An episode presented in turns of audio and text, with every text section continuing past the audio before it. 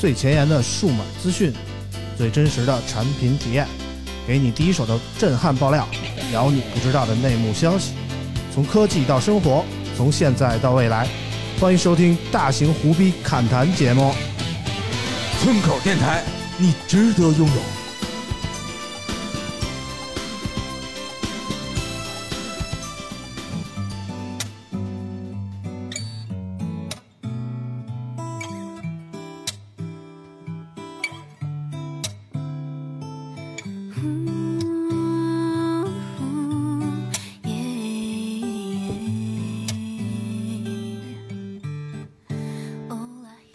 大家好，欢迎收听最新一期的村口 FM，我是啾啾。这个还记得这个歌吗？哎，说实话，你刚才一开头一放这个歌，我感觉一下子，这不是刚刚开始做村口的时候放的这个歌吗？就特熟悉。对这是我们村口从最早那十几二十七啊，一直沿用的音乐啊。那时候还现在的规矩还不一样啊。现在每期都会想这今天开头放什么歌，最后放什么歌。那时候就我们一首歌走遍天下啊，这就一直每礼拜也不用去不用去想这些事儿啊。对，一听这歌我鸡皮疙瘩都起来，印象太深了。那会儿后期还是我做的。然后怎么说呢？就是那会儿也没有什么版权的问题，你知道吗？不像现在似的，动不动我放一歌，然后因为版权问题下架了。嗯，我觉得放这首歌还是比较稳的，毕竟今天我们是我们的第二百期节目。呃，本来以为我觉得这个二百期会隔很久才会录啊，因为我曾经立了一个 flag，说这个舅舅如果不回来，我们就坚决不录第二百期节目。所以上礼拜放出的那期节目是我们第二百零一期节目。我琢磨着怎么也录到二百零八、二百零九，甚至二百一十几期的样子，舅舅才有可能回来。没想到短短的两个礼拜以后啊，就就突然又回来了啊！嗨，主要是这就说明一个什么事儿啊？这个嗯人啊，你想干的事儿怎么都能干，不想干的事儿怎么都干不了。嗯想干就努力争取嘛。嗯对，虽虽然说通过一些没有办法言说的原因，反正就是我确实是通过我的不懈努力，就是因为村长，就是因为在群里看见村长说二百七等着我，怎么我都得争取一下的。反正二百七对我们来说也是一个可能说有纪念意义的这么一个数字吧。我觉得，就记得一百期的节目的时候，我还特意把这个节目名称就用繁体写了一三个字，就叫一百期。然后莫名其妙现在就二百期了。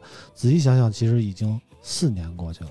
我们录第一期节目的时候是二零一九年的三月份，今天我特意翻了一下啊，嗯，现在是二零二三年的三月份，不知不觉就四年过去了啊。对对啊，我四年了都，这这不用拿手指头数一下吧？数一下嘛，二零、二一、二二、二三，嗯我真的四年了。真的四年了，这还记得第一次来录节目时候的样子吗？哦，我记得我第一次来录节目还是为面试嗯啊，村长就是什么是无良老板啊？嗯，就是我一进来之后呢，那会儿我因为我还在上大学，嗯然后村长就跟我说：“你戴上耳机，嗯拿着麦克风，会吧？来录一条吧。”哎，结果我没想到，哎，让我当时特别紧张，我就觉得哇，这是面试。嗯我当时觉得哇，这老板好专业，上来就知道考核我的专业能力，我一定要好好的表现啊。嗯然后，然后就变成节目了。嗯，其实那时候啾啾怎么说呢？我第一次见到啾啾的时候，啾啾不是我喜欢那种款，你知道吧？就是单从长相来看，我觉得这个人平平无奇啊，平平无奇。然后啊，啾啾那天就是拿他拿起这就是拿起耳机啊，然后他拿起麦克风，张嘴说话，我当时第一下就觉得惊了啊！我觉得太他妈专业了，就是当时也是我们只录过两期节目，我清楚记得我第一期录节目的时候，我和三宋啊，还有大潘，我们四还有还有丙叔，我们四个人一块儿录的啊。嗯，对，当时我们就觉得录了两遍，当时我觉得我录的特别不专业。我们第一遍录了一个多小时，嗯然后录完了，几个人一合计，觉得录的什么玩意儿啊？然后推翻了从来，就就从头又录了一遍，你知道吗？第二遍嗯我就说的算是比较能说下来了吧。嗯第一遍的时候完全就是结结巴巴，不知道自己在干什么，就是大脑一片空白的感觉，因为从来没录过。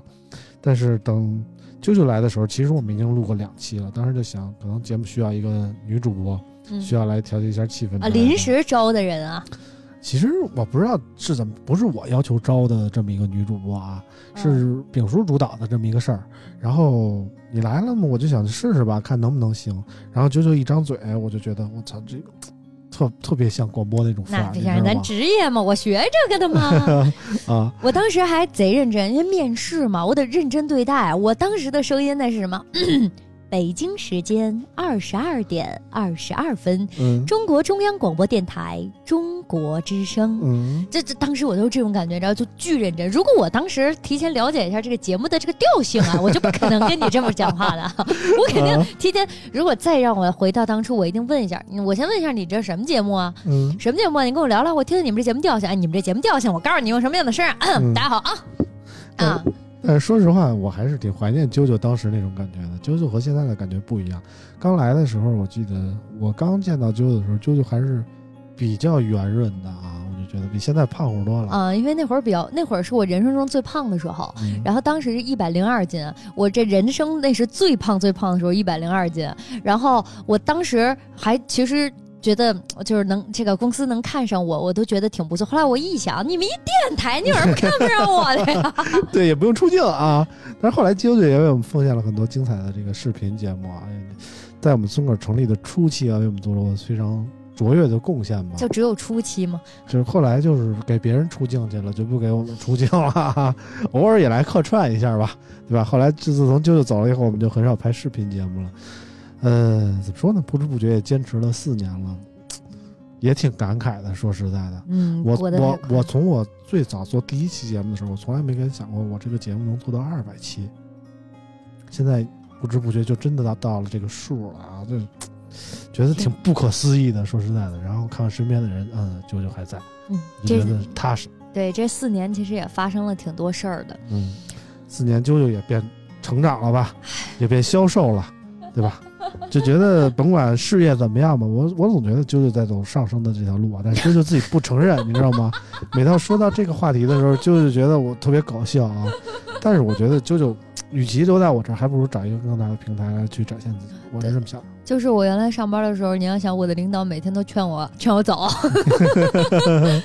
对，但确实，其实回想起来，会觉得那一段时间是最开心的时候。上升确实说不上吧，嗯我也没有觉得自己有多上升，上升到哪里了。就是嗯因为包括，但是有一个让我觉得很开心的事儿，我觉得真正让我觉得开心的，并不是说我这个人有多上升，嗯而是前一段时间，你像大学同学，然后他们来跟我就是聊天啊，然后一起聚会，然后当时他们给我的一句话是：“你跟大学的时候一模一样，从长相到气质到这个劲儿，一点儿居然都没变。嗯”当时我觉得特开心，嗯就是我大学毕业的时候立了一个 flag，就是。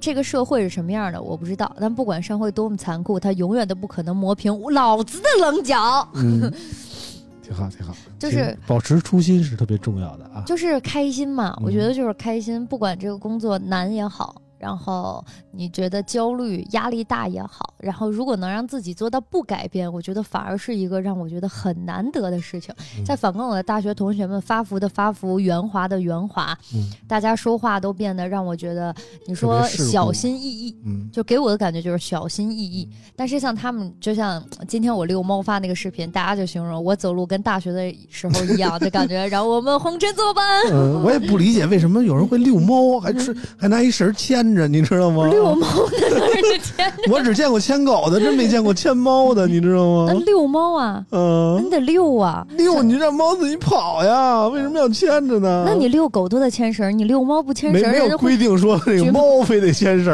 啊？有有啊，有猫又不用办证儿得牵绳，啊，猫也办证儿。猫不办证儿吗？你不牵绳，大家举报你，大家害怕，大家觉得猫比狗还危险呢。是吗？是吗？你遛一狗，撑子过来咬我一口，猫呲一下窜我身上，多害怕！嗯大家不让，必须牵绳。行了，跑题了啊，我们拉回来这二百期的话题啊。其实怎么说呢？刚开始做村口的时候，我们也没想到能发展到现在的程度。呃，包括头十几期节目啊，就是我跟舅舅在自嗨。说实在的，嗯请过很多的嘉宾，嗯，直到有一位嘉宾到来的时候，让我们觉得我们这节目好像上了一个台阶儿。因为嗯我们一开始做的推广就是特别局局限于这种所谓的互联网思维，嗯，送手机，对，送手机就单纯的送手机。前十几期节目，可能最初关注我们节目的朋友都知道，我们前十几期节目每发一次都会在微博进行抽奖，每次都抽手机。嗯那时候真的砸了不少钱，但是没换回多少粉丝，而且我发现粉丝的质量特别不好，就全都是那种抽奖粉，我感觉他们根本就不听我们的节目，只关注我们每周抽的是什么手机。直到有一天，我们迎来了一位朋友，他是这我们播客界的老前辈啊，我曾经是他的粉丝。后后来他变成了我的朋友，然后经常出现在我们节目里，也为我们节目带来了很多，呃，从播客界引来的流量啊。我们欢迎这里。呃，大家好，大家好，我是 J 莉啊，哎非常非常高兴，这个村口做到了两百期，啊，两百期节目了，也真是挺挺不容易的啊。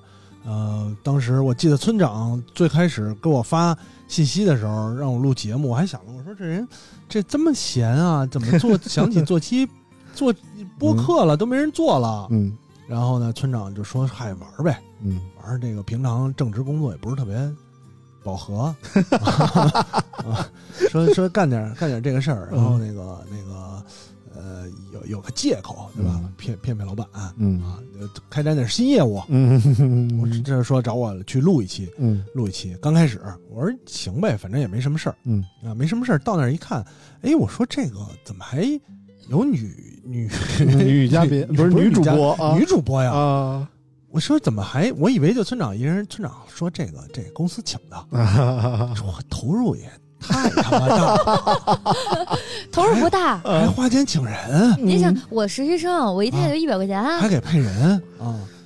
也没有刚才那么低吧？直到刚才我才知道，嗯还之前前十几期还有送手机这事儿，啊 没有啊。村长刚开始就送我移动电源，没送我手机啊！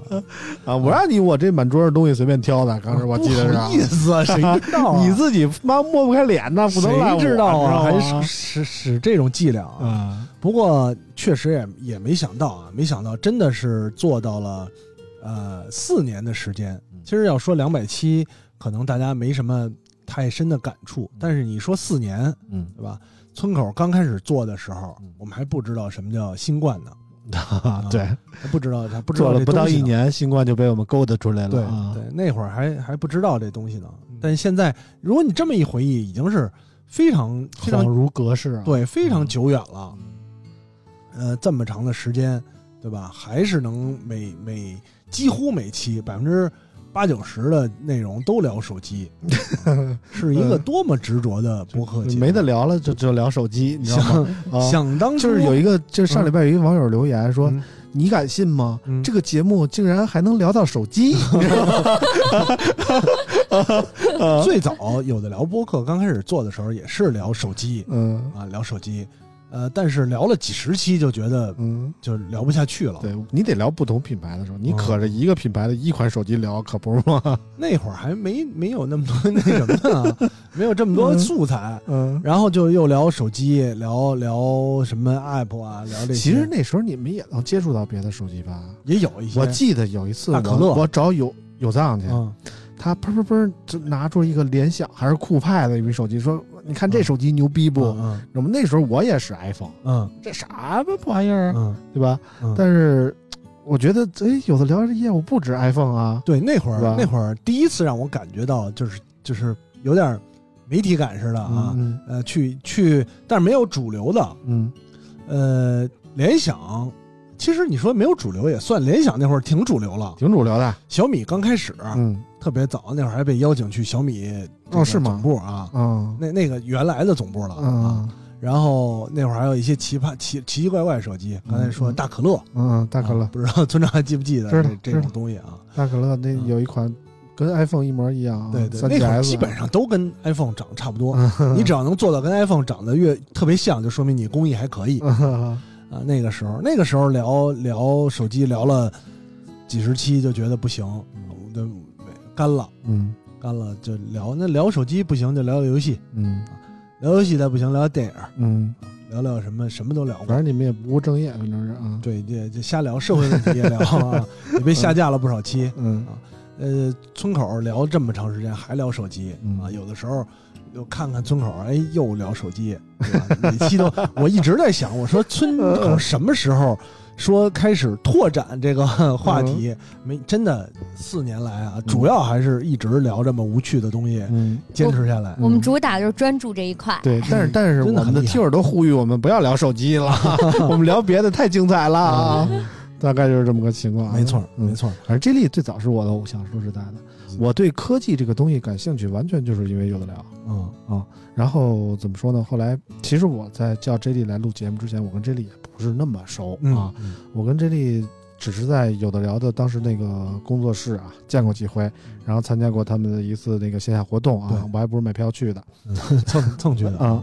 然后后来 J 莉就当了媒体了嘛嗯，J 莉这个人就属于孤傲，你知道吗？啊就不太跟人交流的那种。嗯，然后在媒体圈子里混了有一段时间吧，还是谁都不认识，谁都不认识。然后到了发布会，发现只他妈认识我啊！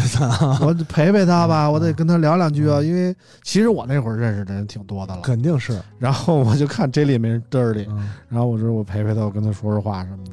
其实吧，嗯其实也没也也那会儿参加发布会没好意思跟村长说，嗯，村长要不跟我说话呢，可能发布会刚开始签完到，然后都坐定了之后我就走了。这村长在我也不好意思走，实在特别无聊，我只能拍拍村长，哎，我先走了，太真忍不下去了，真想早点回家啊，我说这人怎么素质这么低呢？那时候我也是刚干媒体，我这个一发布会请你来来，给你车马了，你怎么得听完了吗？啊，那么坐会儿就走了听完了！后来就后来就不听完了，哦就不听完了，那你明白的还挺早，你知道吗？是吧？啊，后来呢，就是怎么说呢？跟 J 莉就是在录了几期节目以后，说实在的，包括 J 莉第五期节目的时候，村口第五期节目的时候，J 莉第一次来我们节目，那时候远程连线了有藏，包嗯，括到时候有藏那个回国的时候，回国那还在那个做了一期有的聊重聚的节目，也在我们村口那儿做的，没错，真的给我们拓展了很多喜欢播客的粉丝节嗯粉丝朋友啊。嗯，怎么说呢？我就是特别感谢 J 莉吧。感谢这丽，别别别别，这个都是，呃，因为刚刚这个有的聊刚开始做的时候，也是靠靠一些小 V 们啊，当时的小 V 们来帮助引流。嗯，最开始的时候没有什么呃人听，嗯就是从之在之前一个播客没空听啊，嗯来了一些这个明事理的人，啊那些的去去去掉了一些黑莓粉丝啊，嗯来到一些不那么专注黑莓的粉丝嗯。啊听节目，特别人少，嗯。特别人少，导致我们甚至就是边边玩游戏，然后边开着这个 录音就聊、啊聊了一这期素质太低了啊，听众听那期节目都说。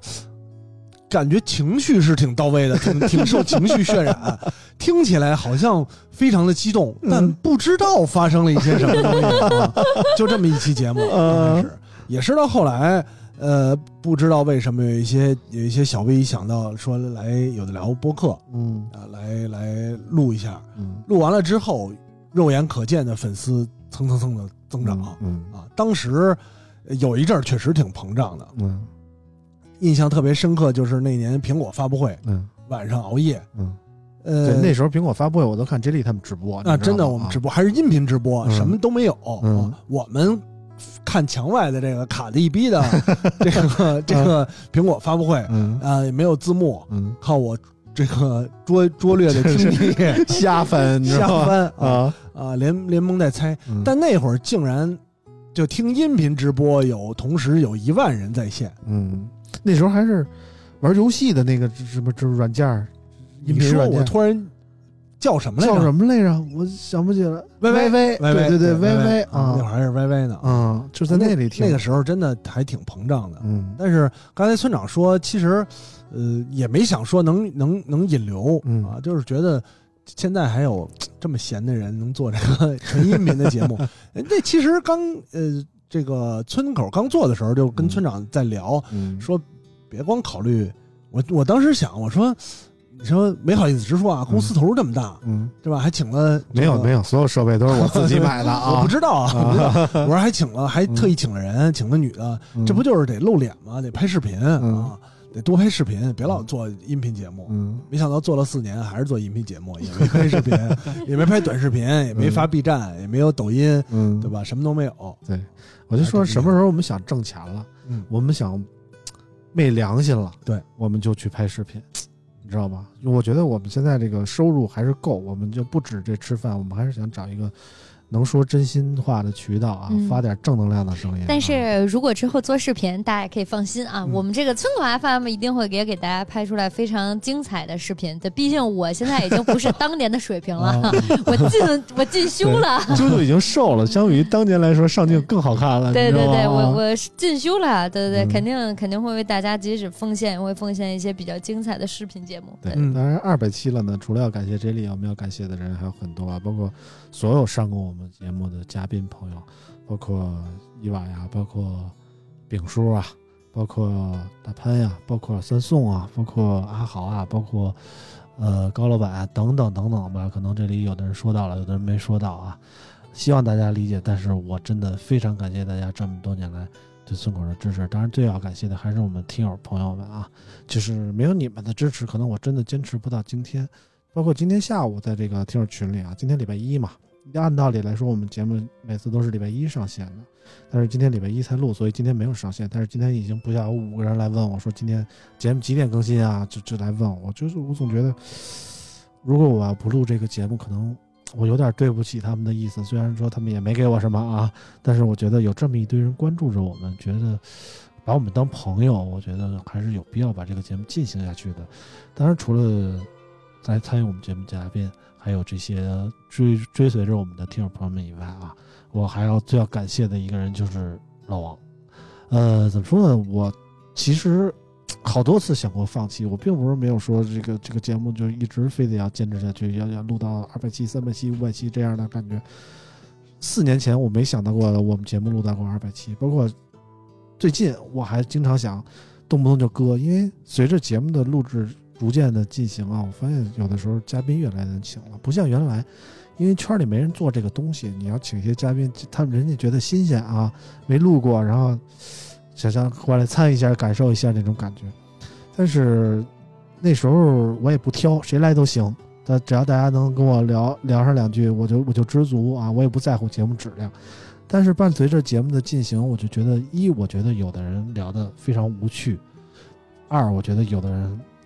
他不愿意跟你聊一些真实的东西，他可能收了一些钱呀，或者怎么样的，他在自己的节目里表现的念瓶子指南呀，然后到了你的节目里还表现成那个样子，我不太欣赏。嗯，然后再加上可能大家也真的挺忙的，有的时候我请不到嘉宾，我也非常郁闷。我说这这期要不就搁了，要不就算了这那的。但是每当这个时候，老王就会出来拉我一把，说哥不行，咱们这节目得录啊。虽然我可能不来，但是你得录啊！啊，他就这么跟我说了。欢迎老王，好，我是老王。喂，老王，这个其实给我们节目的帮助也非常大。在我们那个因为场地原因，我们没地儿录的时候，老王第一时间伸出了援手。大概在。呃，六七十期以后吧，就就就一直在老王这这三年一直在老王的公司里录。老王也没有想到这个元首一伸就是三年。对对对对对对对。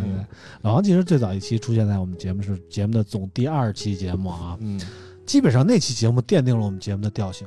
那期节目是我跟三宋还有老王我们仨人录的，从那期开始我们就开始揭露了一些。媒体圈啊，公关圈的一些隐秘的事儿，乱象啊，对对对，就开始奔着下三路走了啊。啾啾第三期来的时候，我们往回板了一点啊，但是因为不熟不认识，怕吓着我。对，后来熟了以后就不拘着了啊。老王就什么都暴露了出来啊。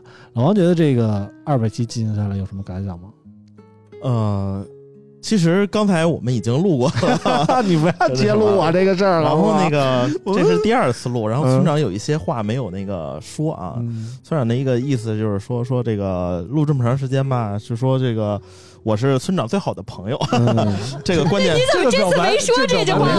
待会儿再铺，我想待会儿铺啊，没待会儿再铺那行了。然后我还想接着说呢，我说其实呢，这四年来说，我也是最大的收获，就是有村长这么一个好哥哥啊，好哥们儿、好兄弟、好朋友。我刚才是怎么说的呢？其实我觉得啊，所谓的朋友，并不是说我定义为这个人是我朋友，他就永远都是我朋友了。朋友是分阶段的，比如说我上学的时候，我觉得。可能这几个同学跟我特别好，然后可能我们一辈子都会这样下去。然后等我大学毕业了以后，还有几个人一直在跟我交往，我就觉得这几个朋友才是真朋友。就是不在一起了，还能没事聚在一起一块玩儿，我觉得这几个人是朋友。但是真的工作了以后，你会发现大家时间越来越少。然后当结婚了以后，大家基本上不可能再聚在一起了。你说是朋友吗？是朋友，但是可能大家一年都见不了一回。我觉得朋友是需要经常见的，经常聚的。我觉得村口给我们提供了这么一个渠道，让我们能聚在一起。而当一个人经常和你在一起，每天不能说每天吧，每周至少一次陪你聊一个小时的时候，你会觉得你们的心特别的近。嗯，我现在就觉得老王是我最重要的朋友。说实在，我再一次重申这句话，再再一次笑啊，再一次笑场。嗯。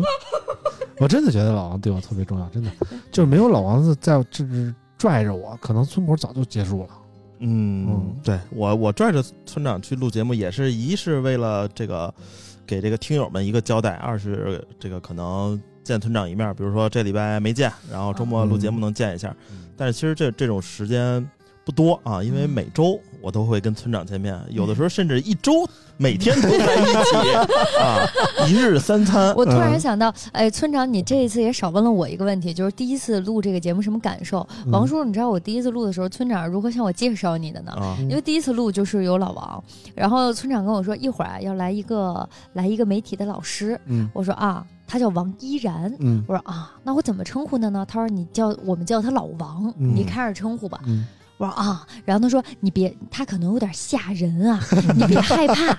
我说他怎么了呢？他说就是就这人看起来呀、不合群儿。嗯我说啊，他说他这个人啊也没朋友，嗯 就是啊，他平时去录那个去发布会啊，也就跟我能说上两句话。我说怎么啊描述谁都是这事儿啊？哎，这不是刚才描述我吗？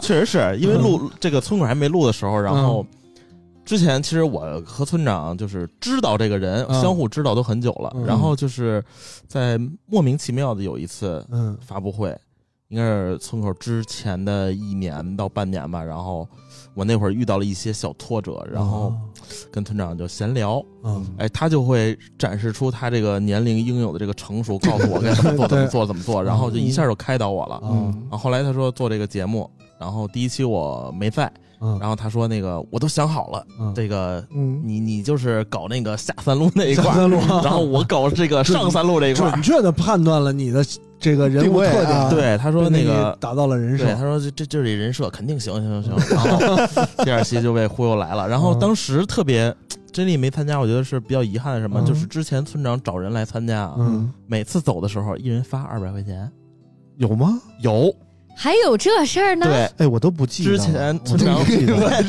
之前我我真不记得。每次别走的不记得走的时候，每人发了两百块钱，哦大概是手机发的吧？手机发的，啊，手机发的。对，微信转账，然后怪不得我不知道这事儿呢哦，因为我一天上班才挣一百块钱。对，然后那会儿呢，哦就是去那个大榕寺那边那个路，什么京一大厦。我说村长怎么后来对我这么好，老是这些给我一些东西呢。然后后来我一想，我说，哎，这不错，周末这去呢，就当去个发布会了。啊，每周都去发布会然后后来熟了呢，就二百变成八十八了，啊八十八就变成六十六了，后来就不给了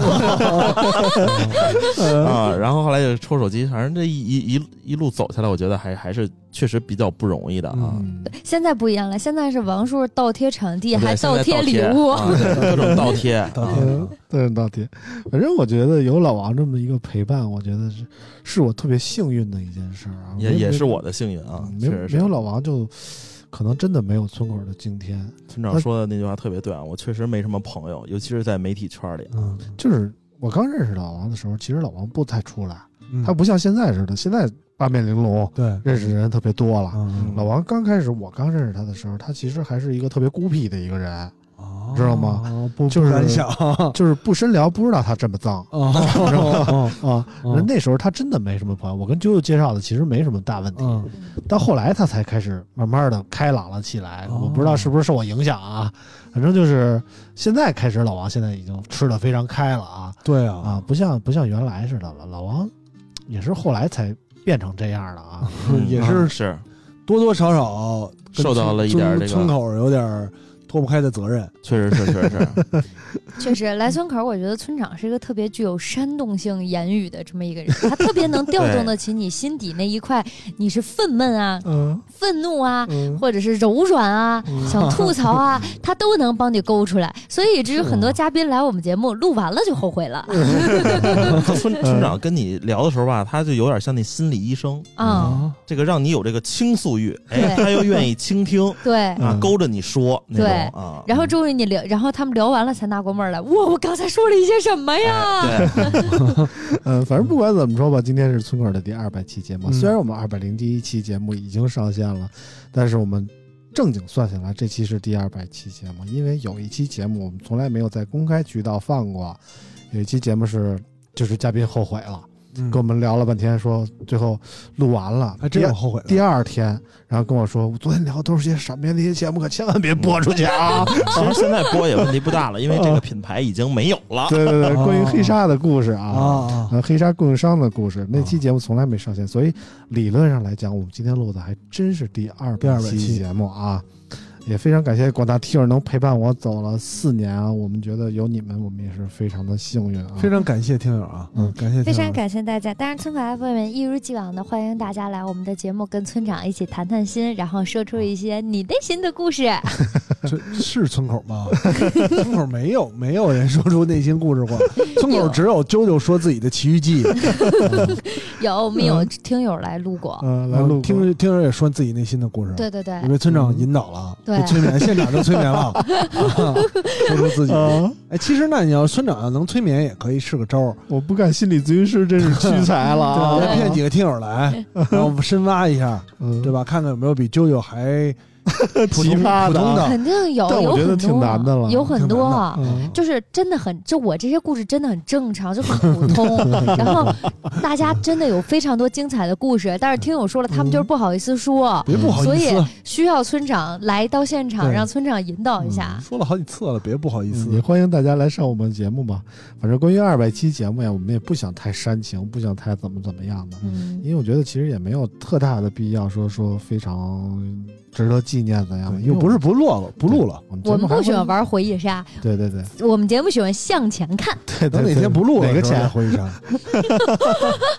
嗯，反正我们还会继续下去的啊，嗯，所以没事儿，拼我们，毕竟四年都没挣着钱了，也不差之后那几十年了。对对对对，所以今天我们就还是我们四个人平平淡淡的给大家录一期，就当这个过节了，好吧？然后之前说了好多次那个关于抽奖的事儿啊，我跟老王定的是这礼拜六给大家直播，然后给大家抽这个这个季度的，如果没有太大的变化，我们就礼拜六晚上给大家直播抽奖，好吧？嗯，好，说这是一档关注一下，多么，就我我觉得已经很牛逼的节目了，嗯，对？吧？还有抽奖，纯凭着这个热爱去，然后还聊了这么长时间嗯，啊，也没有也。也 不好意思啊，我刚才一不小心斜楞到老王这个这电脑的桌面，大姑娘打断了我的思路，啊，也没有什么嗯那么多恰饭的内容，对吧？就是不恰饭，对啊，就是凭着自己的热爱，做到了现在嗯啊。那个当初吹牛逼的那些播客嗯啊，什么说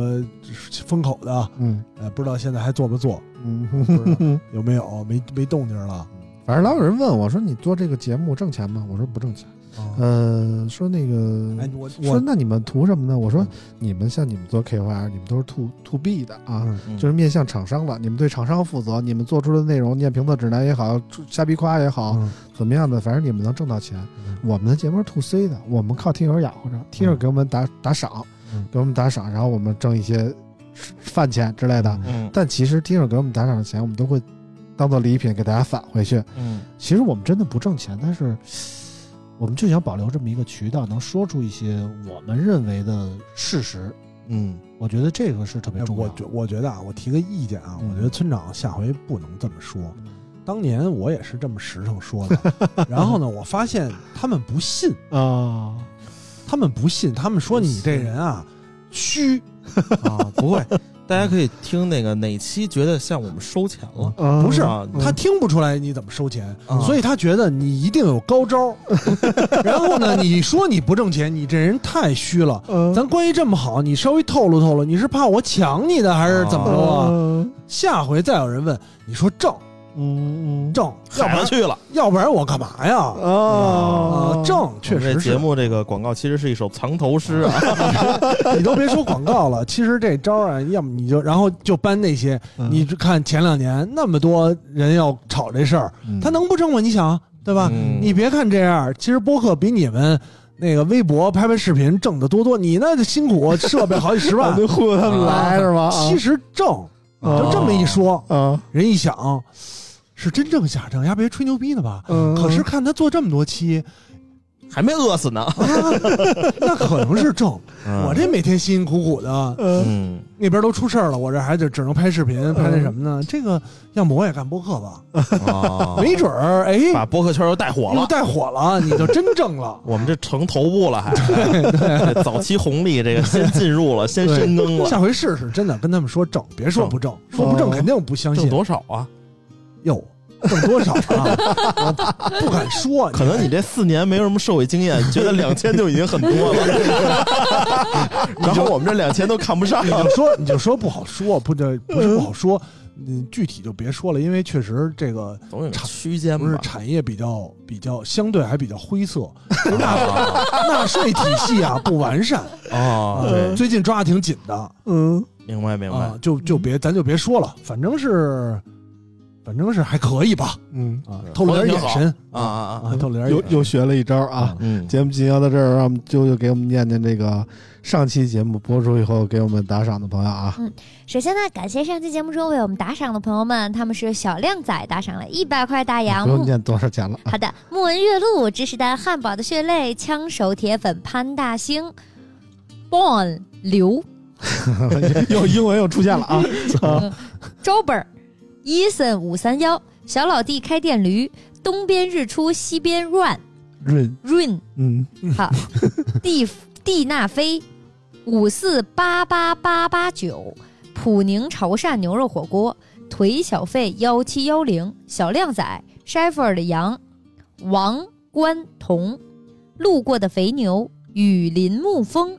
小猪桑尼，感谢大家对我们的打赏，村口 FM 在你们的支持下也会越来越好。感谢四年这么多朋友的陪伴，谢谢大家的支持。谢谢大家。你看，我想啊，，这些听众肯定给村口打赏，一来是喜欢支持村口，嗯二来是呢知道每期都是啾啾来念啊，啊念这个打赏，不一定啊，就是大啾啾好久不念了啊。就是反正舅舅在，舅舅就肯定念啊。嗯，如果喜欢让舅舅念打赏的呢，嗯你不如把名字改一下，别别把那个 英文露出了，改成中文。关键我总感觉打赏还要打广告的，普宁潮汕牛肉火锅，雨林沐风，这啊什么时候的东西啊，对吧？嗯我在念上期的留言啊。嗯，上期留言呢，首先是来自铁拳汽水，他说伊娃一来，节目立马就变得正向了。嗯伊娃确实适合做访谈类节目，声音沉得下来，特别稳，散发着母性。啾啾呢是青春活泼型，身上透着无忧无虑，伊娃身上就感觉承担着北漂人的艰辛。听着就困，嗯，不是反，正不一样，形容就困一个。成熟的女性对，和一。个怎么说呢，无忧无虑的女性吧，我是这么感觉。因为我跟伊娃姐也录过节目，伊娃姐就是那种就是侃侃而谈，让你能够静得下来。听她的嗯节目会让你感觉到沉静。那不就是嗯困吗？就你那会儿跟他录，可能跟现在这你们两个的心境都不一样了。啊，上期我们节目说的是这个两个都是打拳的，是两个打拳啊。啊啊村长不是男拳妈妈啊吗？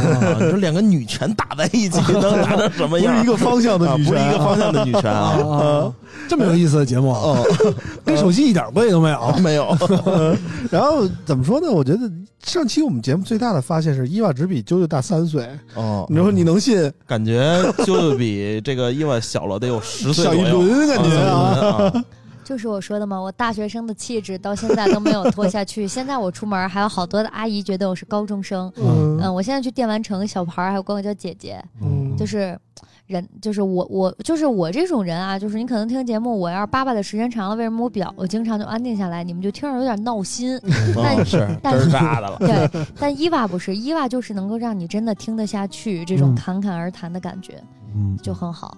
但是我们这边呢，就是我不一样，我是村口的另一抹风景及闹心的风景，闹挺。嗯，倒挺你。个恼人的小妖精，我受不了了，怎么会有这？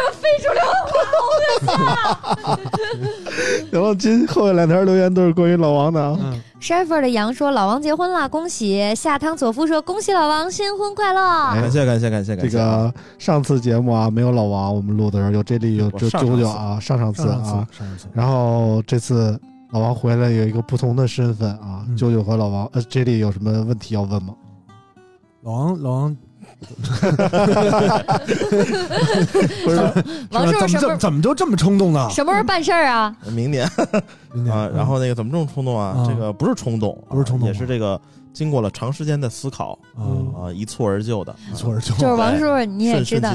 现在这个行行情不好，市场不好，就是今年呢是上半年哎保住工作，下半年保住老板，明年呢我就没我没准我就没有工作了。嗯 你要趁着我这个然后我快速回答你啊，啊我说没事儿啊，给你两百，给两百也可以来。然后 J 莉说啊，那个也也没有工作，然后我就跟 J 莉说啊，我到时候给你点一外卖，然后把那个二维码收款码发给你就行了啊。然后我们就快速用一分钟把上一次我们录十分钟的内容都说完了。对我们上一次设备出问题了，我们录了一半没了确。实是啊，录到这儿，录到说老王那个婚礼问题啊，嗯，差不多就上刚才就说到这儿了份儿。钱的事儿啊，嗯老王是怎么决定就是娶这个姑娘回家的？因为我们村口录了四年了，二百期节目了，老王碰到好几个处的对象这个，我第一次听说老王有对象的时候啊，嗯我还想说老王吹牛逼呢吧，嗯 然后就是当时对老王的个人生活不了解，嗯对他，但是对他的节目里的形象特别了解。我就想，老王这个嗯这个他不会是毁人姑娘的吧？嗯，主要是不知道姑娘图啥。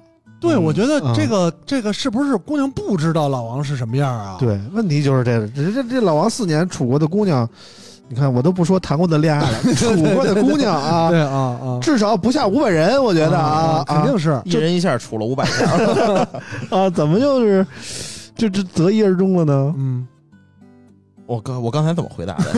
嗯 你跟舅舅对比了一下，你想想，啊，舅舅说了，哦，我说的是啾啾我先说，然后舅舅回答啊。对然后我就觉得这个，首先这个，呃，人很好，嗯。然后那个很听话，很乖，嗯。然后呢特别理解我，嗯。而且呢就是他也知道我的一些风言风语，嗯，就是我们俩他不还没信 是吧？对，这个这个特别难得，对，你知就道吗？是因 为他他也在咱们这个圈子，就是嗯。也听过其他人说啊，那个啊，王一然怎么怎么的怎么地啊，嗯一出差就找什么什么的。然后那个他听过很多，嗯。他不知道你不出差也找，在在一起的时候，然后那个好多人都跟他说，就是就就说我不靠谱啊，怎么怎么地的。嗯。但是他说的是，他跟我接触了之后嗯，他发现我并不是这样的，嗯，而且呢，我还有一些人性的光辉。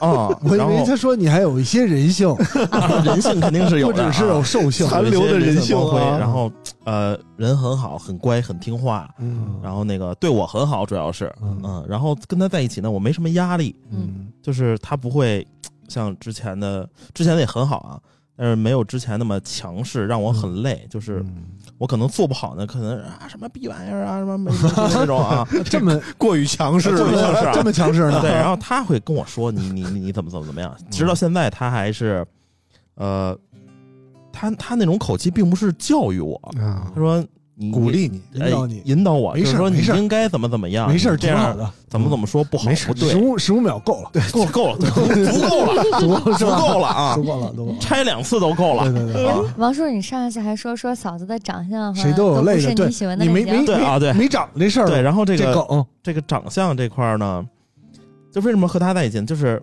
如果我没和他在一起，就是单看马路上这个人，他完全不在我的审美上，嗯无论从长相还是身材。对，嗯嫂子就是身材，其实和我差不多。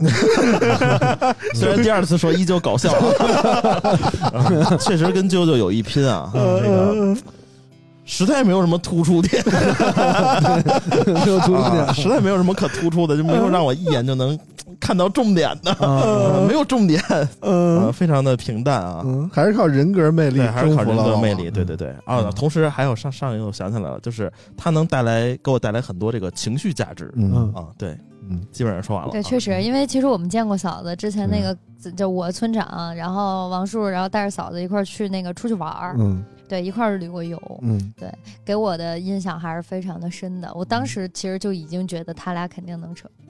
其实那会儿村长都不觉得，对那时候我都不觉得这俩人最终能修成正果。说实在的，哎，你跟我说过，然后我当时跟你说，我觉得行。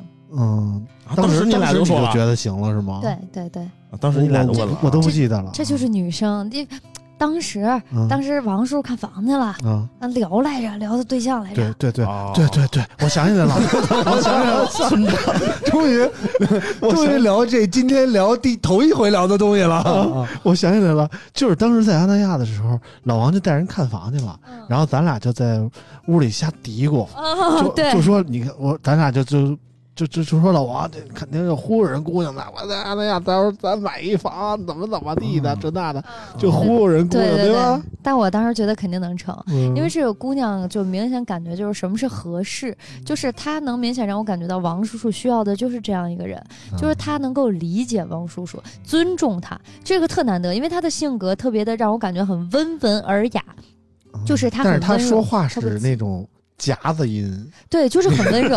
王叔叔就适合这样的，夹死我了都要，要不然十五秒呢，对夹的不行。他能够认可，并且我觉得王叔叔在他身上能够获得那种成就以及那种感觉吧。嗯然后那个姑娘看着王叔叔的眼睛是有星星的，就是他是仰慕王叔叔看的。王叔叔像看星星一样。进化的不错呀。嗯，就是呃，怎么说呢？我好像有点忘了，嗯 但是我有点忘了上刚才那个我怎么录的了。就是，嗯 就是好，呃，就是王叔叔可能在人面前跟在我们面前是不一样的。就是王叔叔其别别实在，发我们也是人，用词别人别人对在别人。人啊就是王叔叔在发布会上，大家听电台他是这样，但其实他是很沉闷的，他不喜欢跟人交流，他嗯特别的就是沉默。你像我跟村长不一样，我俩去发布会那是见谁聊一路，见人聊一路，这一路恨不得一个人都过来不拥抱一下的那种。嗯但王叔叔在发布，说的有一种痴汉撩妹的感觉，你知道吗？但 但王叔叔在发布会上，就算是跟我们俩都不会像现在这么聊天的，他不会显得很开心、很 happy 啊，就是很就是给你的感觉就是成熟男人。你一。天参加五场发布会，你也累。没有没有，但是他在嫂子面前就不这样，他在嫂子面前像小小小孩儿。嗯。就是就是他是开心的，嗯。就是甚至就是有一点什么东西都要炫耀一下，要蹦跶起来的那种感觉，嗯。就让我觉得就那其实这个人对王叔叔而言就是对的人，嗯。至少是活得就就这么描述，真的是这个这个老王还还挺幸幸福幸运的啊，嗯找到幸福不好说啊，啊幸运幸幸运的啊，幸运。啊幸运的啊，找到这么一个人嗯，确实是就是开心快乐，又仰慕你，又尊重你，然后同时他又不凶又不强势，嗯。还能够让你在他身上能够找到快乐，嗯。就是你跟他在一起是快乐，那种开心就是由内而外的。我觉得王叔叔会把握住这种难得的，不错不错啊，就是不错。二婚能怎么着？也恭喜你，确实是。找到了这么好的人。嗯嗯，把持嗯村村长一直想不明白，怎么就看上我了呢？嗯，行，挺好吧。反正老王这个恭喜结婚的话题啊，我们还会持续下去的啊。持续下去啊，未来可能会找一些损友来具体来说说这个事儿，嗯到时候再说吧。这个毕竟我们还是一个数码播客节目啊，是吗我们那个今天还有两个关于数码的话题啊，我们展开聊聊啊。嗯首先是一个不是简单聊聊吗？啊，这展简单的展开聊聊啊，简单的展开聊聊啊，啊，我们首先聊聊这个关于 OPPO Find X 六的话题啊。其实上期节目我们简单聊了一下 Find X 六，但当时聊的时候呢，发布会还没开，我也没拿到机器啊，所以当时聊的比较浅显啊。今天我们也拿到机器了，发布会也看了，我们具体聊聊这个关于这个手机发布会周边的故事啊。嗯我们现在就就就就给我们念念新闻。好的，三月二十一号，OPPO 正式推出 Find X 六系列手机，其中 Find X 六 Pro 搭载高通骁龙八 Gen 二处理器和马里亚纳 X。NPU 配备五千毫安时容量电池，支持一百瓦超级闪充和五十瓦无线闪充。屏幕方面采用六点八二英寸自适应刷新率 AMOLED 屏幕，峰值亮度最高可达两千五百尼特。后置摄像头采用一英寸大底广角、自由曲面超广角以及潜望长焦三摄，均为五千万像素。Find X 六搭载天玑九千二百处理器和马里亚纳叉 NPU，配备四千八百毫安时容量电池，支持八十瓦超级闪充。屏幕方面采用六点七四英寸、一百二十赫兹智能动态刷新率 AMOLED 屏，峰值亮度最高可达一千四百五十尼特。后置摄像头采用广角镜头、超广角镜头以及潜望长焦三摄，均为五千万像素。Find X 六 Pro 提供云墨黑、非全绿、大漠银月三种配色，五千九百九十九元起。Find 叉六提供非全绿、星空黑、雪山金三种配色，四千四百九十九元起。哎，这个最后的新闻读的非常好啊！通过这个新闻，我们就能听出来啊，我们这个节目肯定没恰饭。为什么呢？嗯因为评测指南写的非常清楚，这个东西叫 X 正正确的念法叫 Find X 六，千万不要读作叉六。啊，这是评测指南里明评测指南还这么严格啊，对，那嗯。X 用的是艾克斯，艾克斯三个字儿啊。艾克斯六，，Find 恩的，范恩德，哎，为什么呀？这个品牌形象吧？不知道，嗯。反正就之前那个，就在车圈应该知道是吧？说嗯恰饭的读宝马 X 五，X 哦五，然后这是不恰饭。的读宝马叉五。啊但是这还真不是因为恰饭，因为嗯要求以及专业，在嗯宝马的发布会上，他们永远都会是会读 X 五，而嗯叉这个词代表着不专业。对，啊嗯，反正我们我们本来也是不专业的媒体啊代表了不专业啊。啊反正这个评测指南是这个 OPPO X Find X 六 X6 这个这个产品啊引出的第一段话题嗯。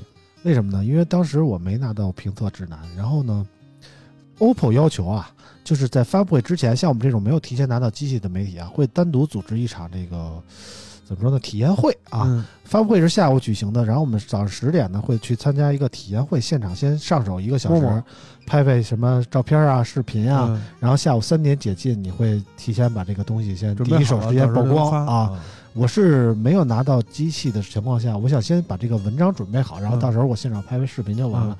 可是我没有拿到评测指南，我嗯不知道这个机器具体怎么样，嗯。我就去找到公关，嗯。我说公关说你给个发给我发个评测指南吧，嗯。我准备准备，到时候写个稿，到时候现场就拍个图就完了。他说评测指南 不是满大街都是了吗？您去网上找找。啊。然后这时候我才知道，我操，这个评测指南已经泄露了。啊，然后这个时候呢，有一个听友来找我，嗯给我发了一个 OPPO 的评测指南 听友给你发，啊，那个那个评测指南特别鸡贼，有密码。嗯然后听友发过来一个 Word 文档，嗯问我村长这密码是啥呀？我说我也不知道呀。哎呦，啊，呃，这个这个这个，我觉得怎么说呢？这已经不是媒体第一次泄露评测指南这个事儿了啊。对，但是 OPPO 这次，反正我不知道是应该不是故意的，我觉得没有哪个厂商那么脑残啊。但是算是给 OPPO Find X 六这个系列挣了第一波流量。嗯，第一波流量过去以后，我们觉得这个发布会应该正常进行了吧？嗯这个产品我应该看到了吧？然后到时候就去看看怎么样之类的。没想到，在我们入住了这个酒深圳的酒店以后，又出现了第二波流量事件啊！老王给具体说说。就是有有有一个这个自媒体啊、账号，然后在微博上发，就是呃，这这就说一下那个大概的这个前情提要啊，嗯就是我跟村长住了不同的酒店，这次 OPPO 请了三四个好多酒店美的，五个，一共有五个一共有五个酒店，我住跟村长包了深圳五个酒店。我跟村长不在一起。对，然后呢，其中有一个呃 KOL 自媒体，然后在这个微博发了这样一句话，就是说那个我下去拿外卖的意思，然后看到一个媒体老师带着一个身材姣好的这个女性上电梯，然后我跟她这个都没打招呼，就比较尴尬。嗯然后那个就是到了在电梯这个时候，然后我敲下了这段微博，大概就是这意思。嗯。啊。然后三人成虎，明白吧？嗯。啊，然后就被三个人一块儿，不是三人成虎的意思就是还 是这里脏着呢。三人成虎的意思就是这个传到最后就他妈的传没没边儿了啊就变味儿了。嗯啊。主要还没到传到最后这段呢。就那天事情是怎么发生的呢？那天正好是我跟老王不住在一个酒店，嗯然后我们去找伊娃录节目。嗯伊娃和我跟老王又都不住在一个酒店，我们分住在三个酒店。嗯然后呢，我跟老王就去到伊娃那个酒店，嗯我们准备上楼梯。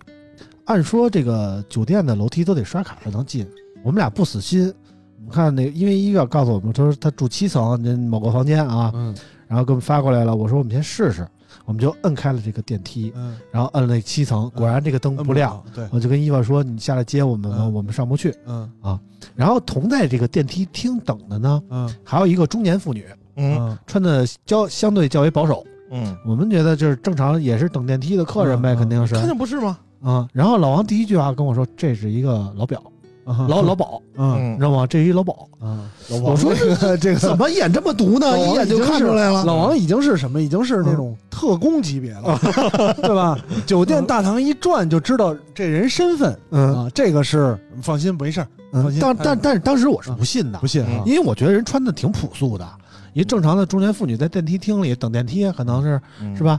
就我说完这句话之后，村长就被打脸了。啊，然后这时候呢，我们就就刷开电梯，我们摁那七层上不去嘛。嗯这时候我们就接着外边等吧。嗯然后这个老鸨就主动开始跟我们搭话了哦啊，问我们你们怎么不上去呀？快去摁呀！我心说他妈的，我们上不上去跟你有什么关系？我们也不认识，上去就开始跟我们搭话。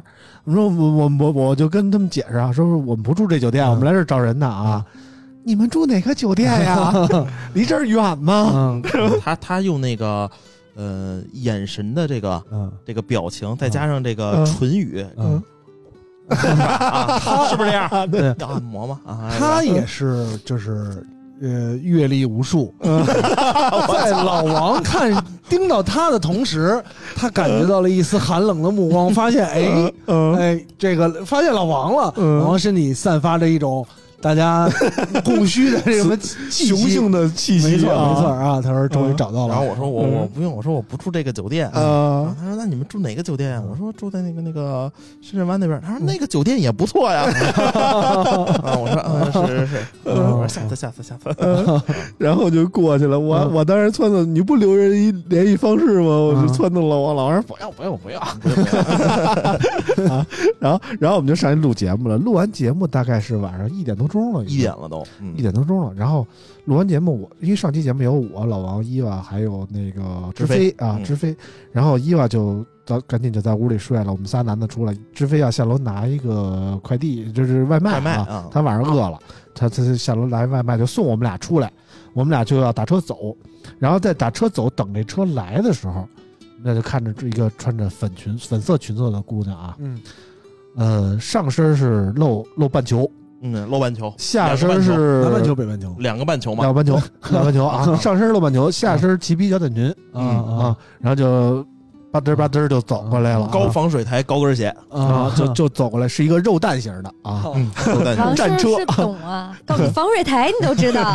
这个这个这个正常装备，正常装备啊正常出装，一身小粉，穿的特别职业，你知道吧？嗯然后就走过来，老王跟我说：“这这就是啊，这就是啊，啊。”然后就就就就进进酒店了。老王说：“你看进去了吧？”然后过了一会儿又出来了。老王说：“这怎么就出来了？”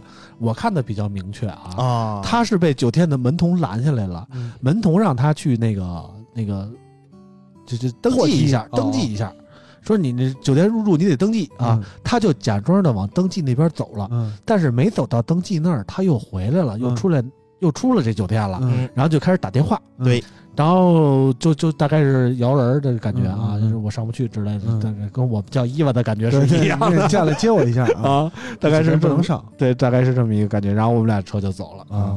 就是非常老王在旁边，还是我能特别明白一些事儿的。对，老王都不用看，嗯靠感觉就能感觉到。感觉周围有异样，对大概就是这样。反正我们这个职业吧，就经常出差啊，嗯传言也非常多啊。老王究竟有没有这种事儿？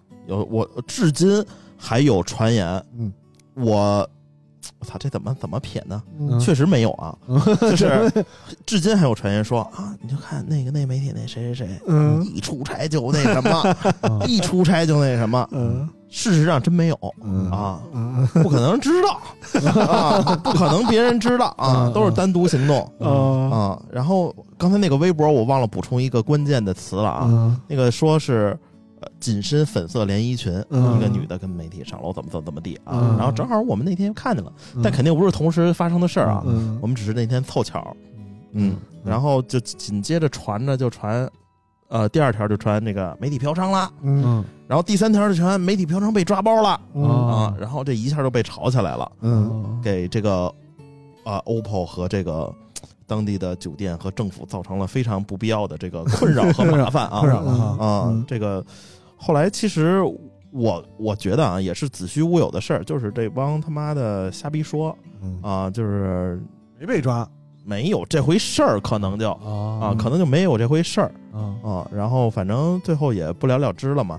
然后那个也当时也说什么，希望大家把这个关注点啊发在我们这次发布会上。对啊，其实 OPPO 也不希望通过这件事儿来宣传他们这个产品对。，我觉得这个我其实当天也发过一条微博，就澄清一下我跟老王就是刚才讲的那段，我们之前一天晚上遇到了什么。嗯然后 OPPO 的人找到了我，啊，我当时把这条就咱俩发的那朋友圈，我朋友圈没管，就是微博我发了一条，哦就是讲了一下昨头一天晚上咱们在伊万那酒店看的那一幕嘛。哦然后 OPPO 的人找了我说，那个也是上过咱们节目六六啊，六六找我，然后说那个就是村长把这个删了吧，说这个对我影响不好对我们影响不好。其啊实这件事情对 OPPO 和媒体人都是一种伤害。嗯，啊，确实是因为我深受其害 啊，主要就是你受伤害，你知道吗？啊对，然后他妈完事儿了，好多人问我是你吗？是你吗？是你吗？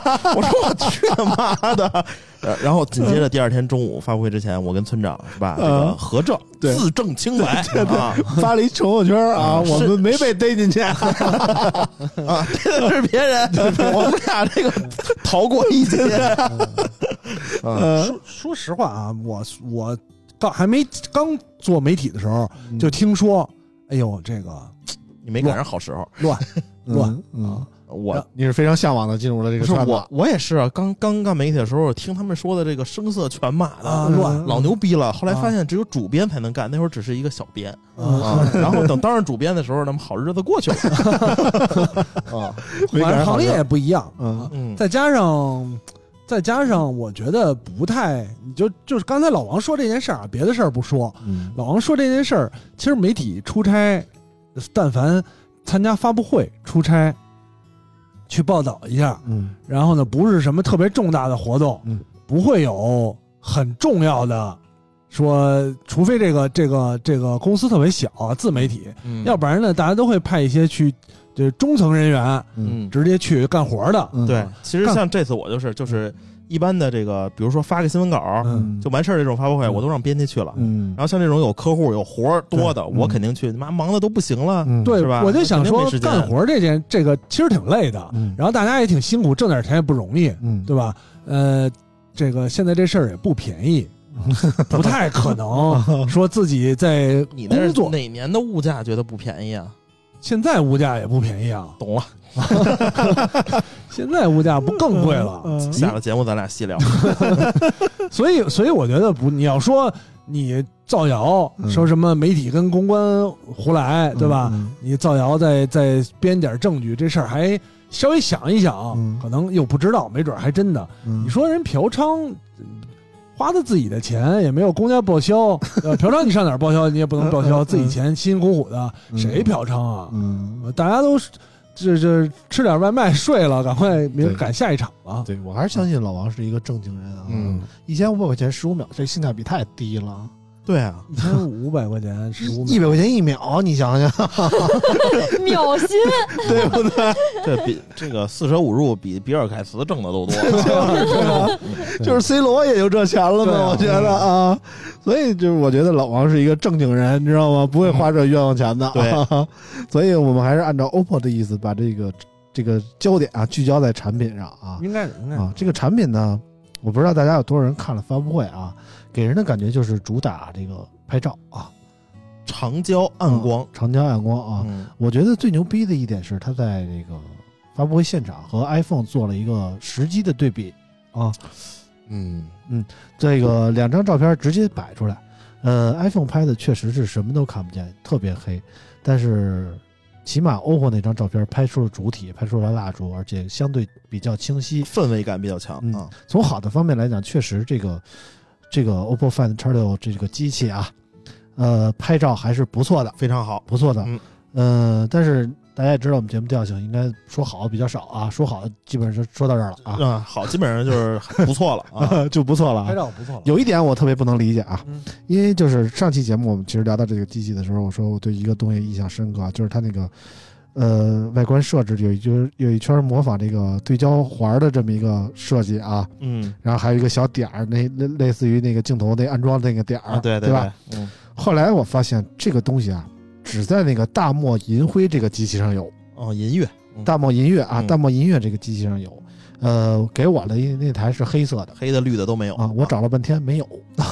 啊，我说那个标志性的设计呢？蹭掉了。啊，后来发现没有啊，嗯嗯，我说实在挺遗憾的，因为这个发布会上大篇幅宣传了这个设计，对，然后结果我拿到的机器上并没没有这个东西啊，让我让我觉得有点有点遗憾啊。嗯，而且这个大漠银月的这个设计，我说实在的，我并不觉得好看。感觉啊之前这个他那个叉五有一个什么摄影师版啊，那哎那个还挺好啊看，的。同样的一个设计语言就是双拼色啊，嗯，甭管说这个颜色吧，可能个个人个人有喜好的问题，各花入各眼，那我们不去评判。可能有人觉得好看，有人觉得不好看。但是总的来说啊，我觉得这次翻的叉六在外观上这个镜头设计有点过于流俗了，不如前几代产品 Find 叉三那样的。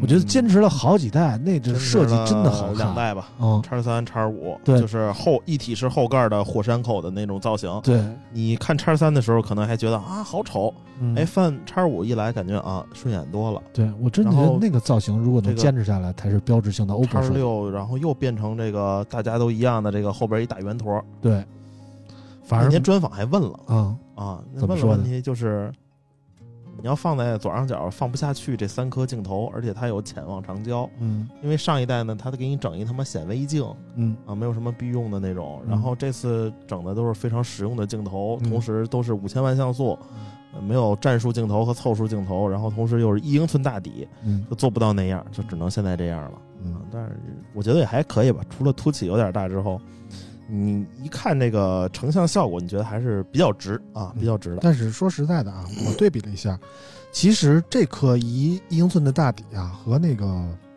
之前的 vivo X 九零九零 Pro Plus，嗯。还有小米十二 S Ultra，其实是一颗。一颗啊，啊，所以实际成像表现，我觉得没有什么大差别，不不不。尤其是在光照条件好的情况下，啊，我觉得肉眼看不出来什么区别。暗光条件下呢，确实那当当天那个实拍很惊艳。嗯但是我也试了一下，我们都忽略了那天实拍有一个重要的道具是什么？是有一个稳定器，啊你知道吗？他那天是有一个稳定器架在那儿，两台手机都架在那儿。啊对，然后呢，呃，OPPO 拍出来的照片明显比 iPhone 好。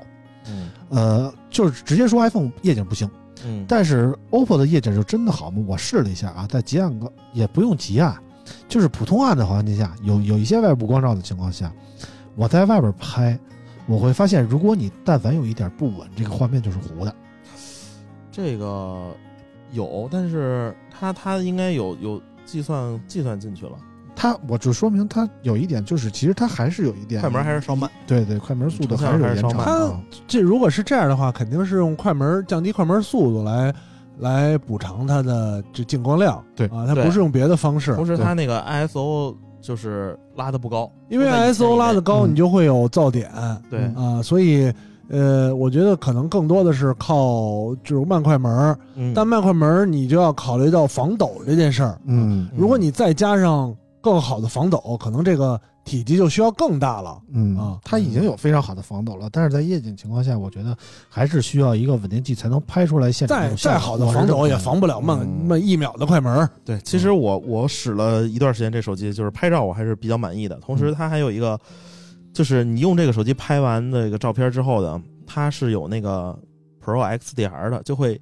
欺骗你。这个照片嗯会在这个亮的地方会给你加亮，嗯，但是你把这张照片发给别人的时候就没有这个效果了。对就是这个对它屏幕独有的显示技术，屏幕独有的显示技术呢，然后这个拍照起来就非常不错。同时，这个长焦夜景像它那个三倍，确实能够帮你在构图上更简单一些，然后成像也很不错。嗯，你比如说它和那个小米十三 Pro，或者是和那个 vivo X 九零 Pro 加，嗯那就完全不是一个时代的东西了。嗯就是 OPPO 这个计算摄影在里面还是起到了挺大的作用。嗯你像后面出的这个 P 六零 Pro、嗯 P 六零 Pro 和 OPPO Find X 六 Pro 这俩是一个时代的，嗯其他机器是上一个时代的了。嗯嗯反正这台机器给我的感觉就是特别偏重于这个拍照的这么一台手机啊。呃，怎么说呢？我觉得其实更多的我我理解啊，就是我认为我出的好片儿全都是在光照条件特别好的情况下，或者说你补光补的特别好的情况下嗯才能拍得出来的。如果条件不好的话，这个成像质量会有明显的下降。甭管是哪台手机，我都是这样感觉的。所以我希望。怎么说呢？这台手机相对来说还是比较偏科儿的一款手机。作为一台旗舰机，我觉得主打拍照也没什么大毛病。但是无论从外观来看，还是从这个综合性来看，我觉得还是有进步的空间的。我们不妨期待一下接下来要推出的，包括小米的旗舰呀、包括其他品牌的一些旗舰产品。我觉得总体来说，呃，OPPO 这台 Find X 6 Pro 给今年的旗舰手机拍照定下了一个基础，呃，但是未来会发展成什么样，我们还是可以持保留意见的，我是这么想的啊。嗯然后说完了 OPPO 这台机器呢，就要说到这个华为的两台机器了啊。华为这次也是召开了发布会，然后推出了包括 P 6 0系列和 Mate X 3折叠屏这么两台这个手机，还有其他一些包括耳机啊、手表等等等等的很多的新品啊。我们让九九给我们念念关于华为的新闻啊。好的，没问题。三月二十三号，华为举办春季旗舰发布会，华为新一代旗舰之作 P 6 0系列手机正式亮相。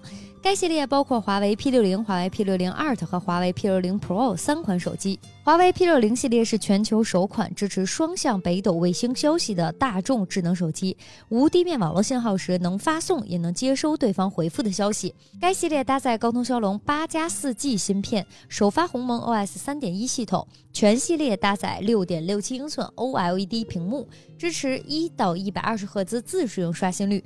华为 P 六零系列配备四千八百万像素主摄，支持 f 一点四到 f 四点零十级物理光圈智能可变，另有一千三百万像素的超广角摄像头和一千两百万像素潜望式长焦摄像头。华为 P 六零系列搭载超聚光夜视长焦。对光路进行了重新思考和设计，在精巧的长焦摄像头中颠覆光被汇集的方式，首创聚光镜群，通过聚光镜的弧面汇聚更多光线，实现 f 二点一超大光圈。结合 RYYB 超感光传感器，使得整个长焦摄像头的进光量提升到百分之一百七十八。售价方面啊，华为 P 6 0四。四千四百八十八元起售，P 6 0 Pro 六千九百八十八元起售，P 6 0 Art 八千九百八十八元起售。同日呢，华为还发布了新款的折叠屏手机华为 Mate X 三。华为 Mate X 三后摄采用了环宇悬窗设计。配合创新材料应用和超轻机身结构，让整机重量轻至两百三十九克。机身采用业界首创的雨纱玻璃工艺，共有雨纱黑、雨纱白雨纱紫三款配色，还有晨曦金、青山黛两款超薄素皮材质，配备全新双旋水滴铰链和超薄 Type C 器件。展开形态下，机身厚度薄至五点三毫米，支持 IPX 八级防水，采用昆仑玻璃外屏和超抗冲柔性内屏，均支持一千四百四十赫兹 PWM 调光，外屏支持 LTPO。该机全球首发零息通信，包括零息天线、零息网络、零息算法，支持双向北斗卫星消息，无地面网络信号也能发送和接收信息。哎，这个新闻特别长啊我建议啊，啊！以后厂商在给某一项技术起名的时候，嗯先咨询一下啾啾。如果啾啾不能顺利的念出这个名字，嗯就没有必要起这种东西。你起了之后，除了新闻稿里，嗯没有人会记得你这个。刚才有一个什么玩意儿，啾啾那四个字的没念出来。LTPO 啊，不是不是，他念了一个环宇悬窗，环宇什么玩意儿啊？环宇这 这个东西，这个这个嗯。这四个字既不能给你让人一听就明白它是什么东西，又不能嗯。让人好记，嗯。啾啾又无法一口气念出来。下次先咨询一下，嗯。我们哪个厂商听了之后起一些比较好记的名字，嗯是吧？其实你仔细想一想，包括汽车，尤其是国产品牌，我们真正能够记住的，没有那些乱七八糟的英文。对我们能够像你像比亚迪，大家能记住这个唐宋元明清，对吧？嗯然后你像这个，像这个，像这个比亚迪的高端品牌，到现在大家都不好记，叫仰望。嗯对，这个到现在大家记不，但是你像未来理想，我们就能记得住。嗯就是你稍微的平铺直叙一点儿，其实一定是有好处。像小鹏，嗯虽然它虽然它不高端，听起来不，但是它就是好记。嗯，怎么说呢？你们两个圈外人就瞎逼逼吧啊！我们这个圈里人也不敢给华为提意见。不敢是吧？啊啊 怎么说呢？华为这两台机器啊，我们先说 P 六零。嗯，我突然发现我没读完，没事，就这样吧，就这样吧，就这样，不重要了，不重要，不重要了。嗯反正就是我们先说 P 六零啊，我先把售价说完。那个 说了，刚才说了，呃这，Mate X 三的售价没说。嗯叉三售价 Mate X 三售价一万两千九百九十九元起，典藏版一万五千九百九十九元起，嗯四月七号开售。你看这里还是得补充一下哈，是要不然你不知道这么贵啊。嗯反正就是怎么说呢？华为这两台机器啊，首先从 P 六零说起，P 六零，呃，最让我印象深刻的点是我跟老王、大潘三个人全都没去发布会现场，虽然我们已经都到了上海啊。老王那天去处理一些关于我们未来非常重要的事情，嗯。他去忙了。然后嗯。我操，我跟村长屌爆了，呃不不要公布了，不要公布 先不要等我们干成了这个事儿干成了这个事儿，牛逼牛逼，然后四月一号我官宣，然后然后呢？然后呢，那个我呢就在酒店，因为那天我有点累，嗯然后可能可能有点感冒，打就有点不舒服。然后关键是华为啊，上午已经在酒店给大家发票了，然后车马也发了。我 我想，懂了懂了。也没必要非得去现场。懂了，然后大潘呢是看我没去啊，嗯。他那天是当天返程，嗯。他看我没去呢，说我也不想去了，但是我酒店已经退房了，要不我去你那屋待着吧。嗯大潘就跟我那屋赖了一下午，我们一块儿在屋里看的直播啊。啊我我觉得我这个决定是非常正确的，嗯。因为那天那个直播啊，余承东讲了五个小时，真的，我要是在现场，我首先我屁股受不了。发布会五个小时，啊、首先我屁股受也没有五个小时吧，三个小时吧，至少三个小时起现在，行业都这样了，三个小时起。然后呢，首先我屁股受不了，嗯。然后呢，他讲的发布会真的，说实话，余承东那个演讲能力实在是让我觉得有点儿。你不是不能这么说吗？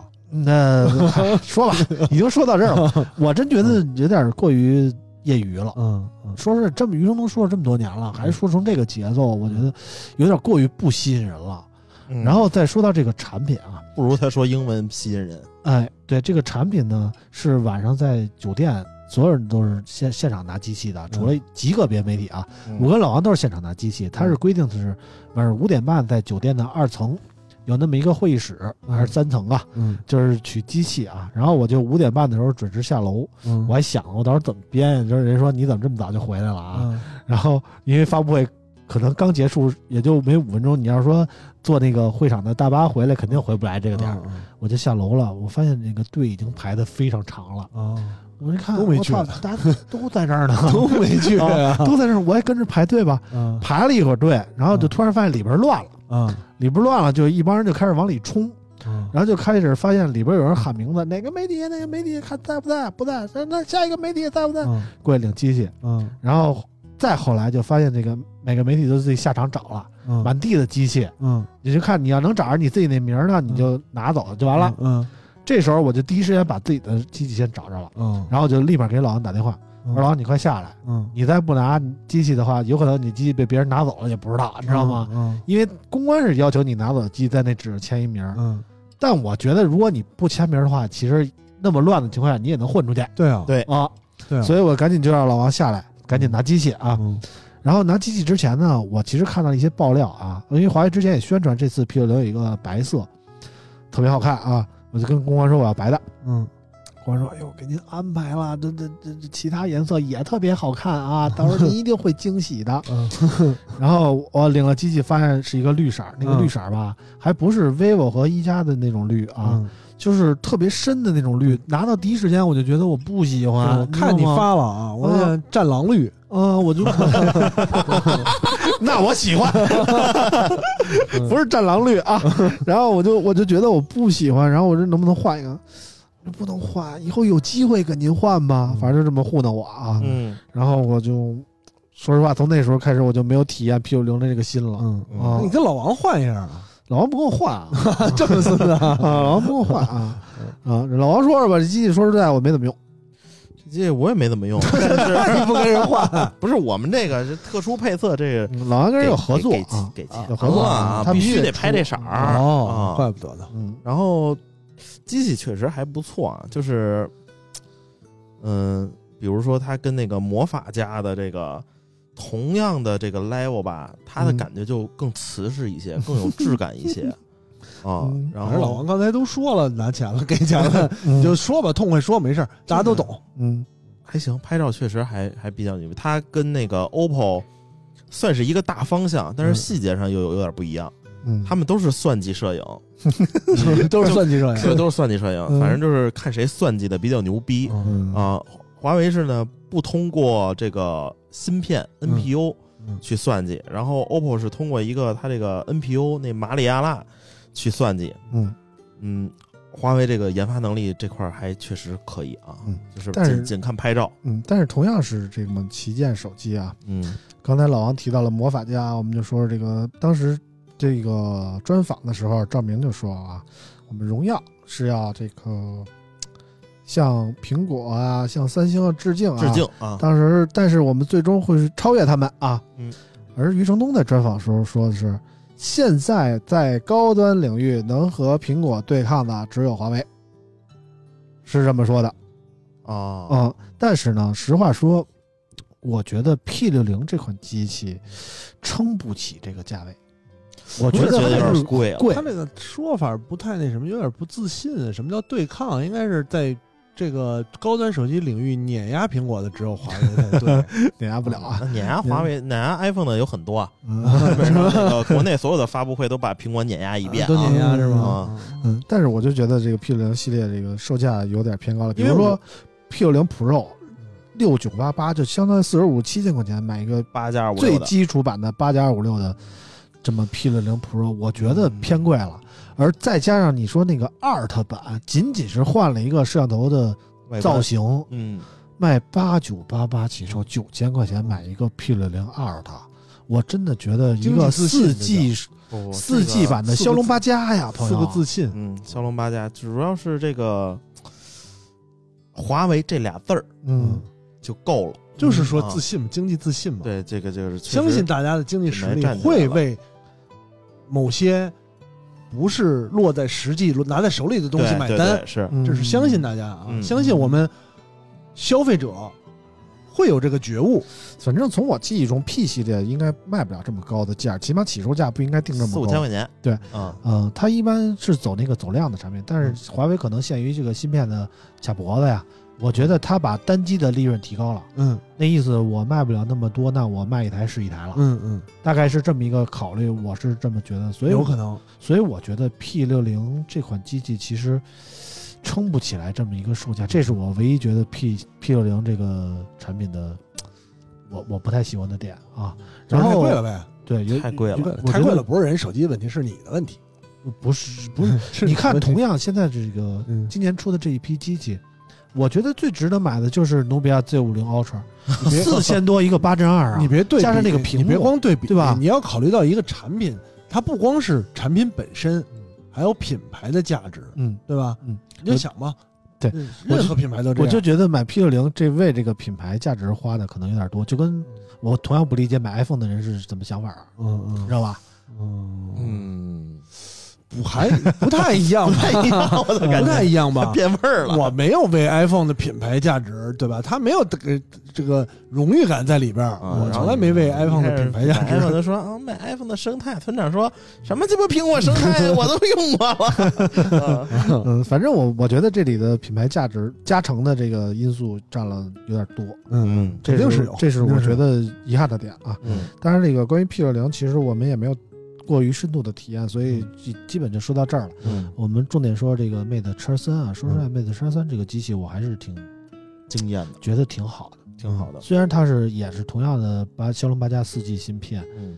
呃，摄像头也一般有一个有一个 OPPO 的那个 IMS 八九啊，九八九，有九八九啊，嗯，然后反正三颗吧都不怎么样，然后一般吧，然后然后，但是它有一个特别可贵的点是，它这一次把这个重量打到了二百四十多克，嗯，已经已经低于一个裸机的 iPhone 十四 Pro Max 的重量了嗯嗯啊！那天刚发布的时候，呃，磊哥就是雅雅九四年的夏天。啊，还在群里跟我杠呢，说这个轻薄现在算是折叠屏的卖点吗？因为去年已经有包括小米 Mix 啊、Fold Fold 二啊和那个那个那个那个什么 Z Fold 四，Z Fold 四啊，已经比呃 iPhone 十四 Pro Max 轻了，不是吗？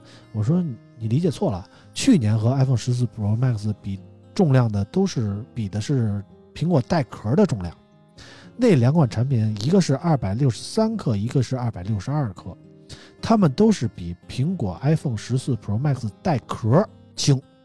但这一次华为 Mate 叉三是 是，我不记得了啊，我特意查了一下，啊 嗯我！特意查了一下哦，怎么还能比带壳重量的？还他妈带一斤的壳呗。不是就带他们那个苹果官方那个壳儿。啊啊然后这一次呢，Mate 叉三比的是裸机重量，嗯！在这个做到这个全尺寸屏幕的这么一个机器上啊，咱不比 Find N 二啊，嗯因为 Find N 二小，就是在这个全尺寸折叠屏的这个品类里，头一次出现了比裸机 iPhone 十四 Pro Max 轻，虽然只轻了一克，嗯但轻就是一克也是轻，嗯，对吧？而且从真正上头的角度来看，我摸了摸，还真的是挺好的。我摸过的最薄的折叠屏手机。嗯嗯，嗯，而且它展开更薄，展开那个五点几毫米。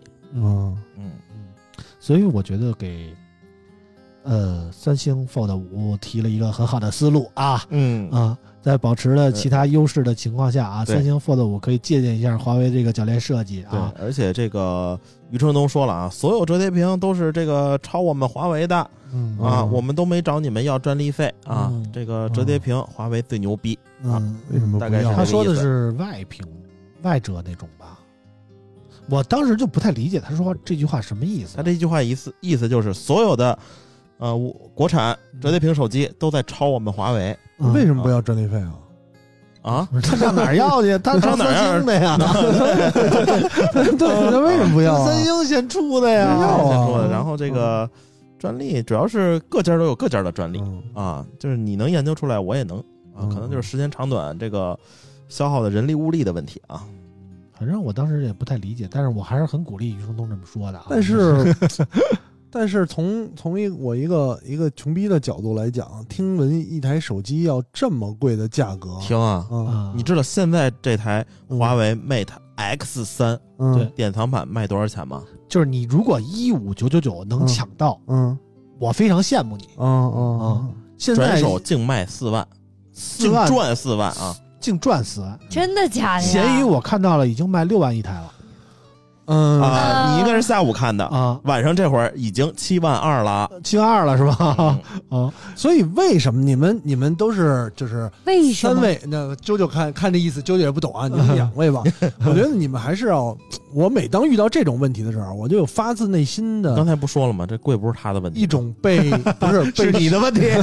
被社会，我就就是焦虑感，我也是不，希望我这么脱节。虽然我知道我脱节啊，嗯但是我就是，比方说这个东西，某个东西贵，你说飞机贵不贵？贵对吧？贵，它贵，我明白它贵，我能我能心里能就是脑子能处理这个信息，就是飞这玩意儿就值这么贵啊嗯，贵就应该，飞机贵。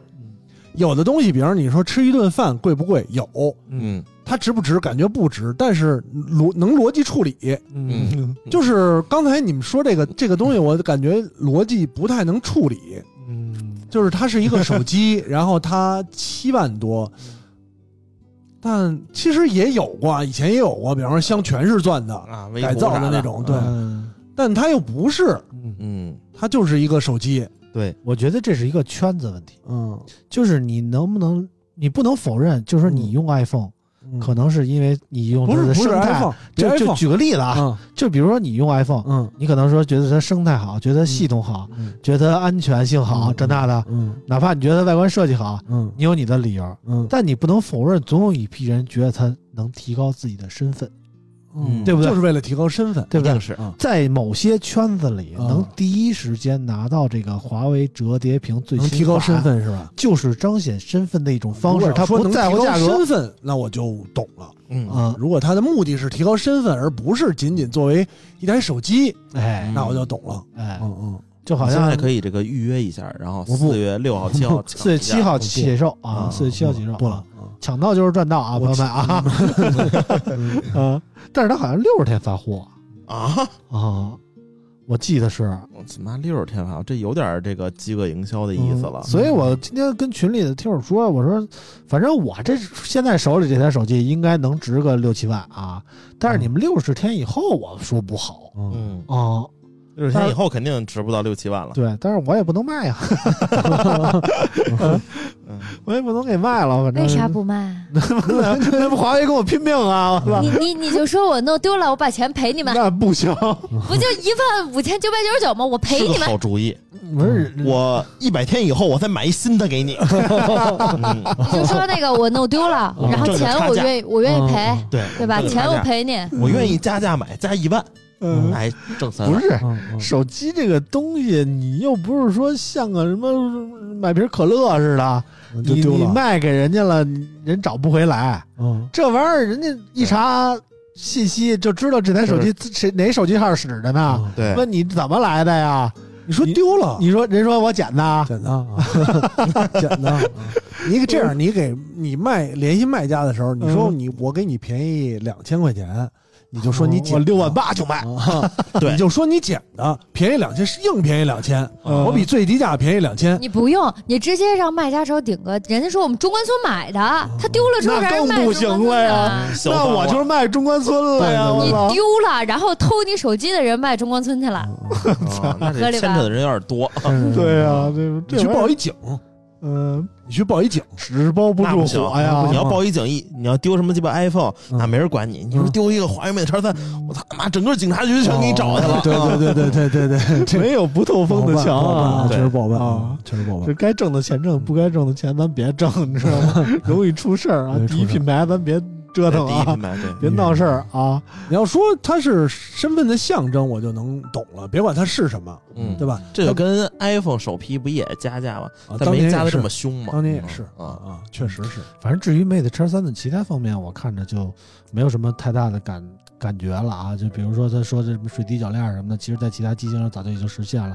再比如这次余承东在发布会上特别展示了一下，我们华为能上下分屏了啊！我看着都想乐，他妈三星一代开始就能上下分屏了，还能折叠，就是主要他这次能悬停了 啊然后之前嗯这个有些这个人就是嗯把不悬停的手机怎么吹吗？嗯我们不需要是吧？没有用，没有实用场景。嗯。然后这次有了，太牛逼了太实用了。之前华为也没有，你知道对吗？啊，就是没有的时候就帮他折啊啊，没有没没有的时候就不需要，啊有有的时候就老牛。逼了啊，啊有的时候立刻需求就上来了。那肯定，啊肯定。嗯反正怎么说都对，你知道吗？第一品牌永远对啊嗯，啊，嗯。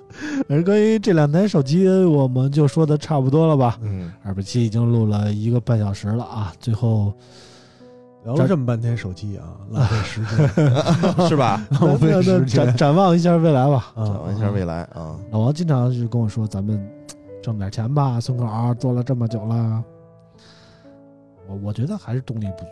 动力不足，对。当我们吃不上饭的时候，可能真的是也给啾啾拉回来，别让啾啾受这气了啊。嗯，我们三个人干一干，我觉得活的也不 说说。明白了，说明白了啊！我们两个干一干，结婚了 我们两个干一干，我觉得也不错啊。啊！至少不说挣多少钱吧，嗯，啊，吃喝不愁啊，吃喝不愁。对，所以我跟你说，咱这个价吵的都有底气，对，这底气就是我的 好哥哥们给我的，对，至少谁能怕你啊？可能没有就现在挣的这么多，但至少干的这个比较轻松，干的这个舒心，干的舒心，嗯，还能这个维持温饱线之上。这么牛逼吗？呃，我都动，我都动心了。说实在，比较容易，就是我只要和我哥能拉下这个面儿去，啊，靠我们俩这个在在这个圈里的人脉影响力，如果我们想恰饭，不是一件特别难的事儿。就是我们本身就是那种，比如说，在我们这个本职工作的时候，我们都会，比如说帮个忙，嗯，是？吧？帮帮你，嗯嗯你有什么事儿找我，我不装逼给你办了。嗯当我们出来的时候，嗯，多少拉我们一把能嗯嗯啊嗯，给个面子，卖个面子。嗯，都不用卖面子。就我跟你说，我不干了，我的两位哥哥们，我只需要在家坐等，哎，他们俩给我投食，哎，基本我这个挣的肯定会比我现在多。那我们出去带着你，得给你拴上。我我们前期可能就是卖个面子，先这个解决一下基础的开销。嗯后面我们会随着内容，我们让他给我们的内容买单，而不是给我们的这个人情情分买单啊嗯。我们觉得有这个能力对啊，，首先我们有这个能力去恰饭，其次我们有这个人脉去找到一些资源。嗯，嗯，但是我们现在还不是太想迈出这一步。对对，啊，我们觉得我觉没有太得必要。主要是我还没有，我还有因为工作。因为 其实各行各业的这个内容，我数码现在看的不多了，对，所有数码信息都是都是现在所有接收的这些手机信息啊嗯，都是有时候不知道莫名其妙看个什么推荐啊，或者是谁的转发，很少能看到，看到了以前我都就直接刷过去，现在看到了哟。别到时候哪天上他们村口的时候说到了，然后狗屁不懂，看一眼吧，我就看一眼这种，还挺敬业，怀些责任心。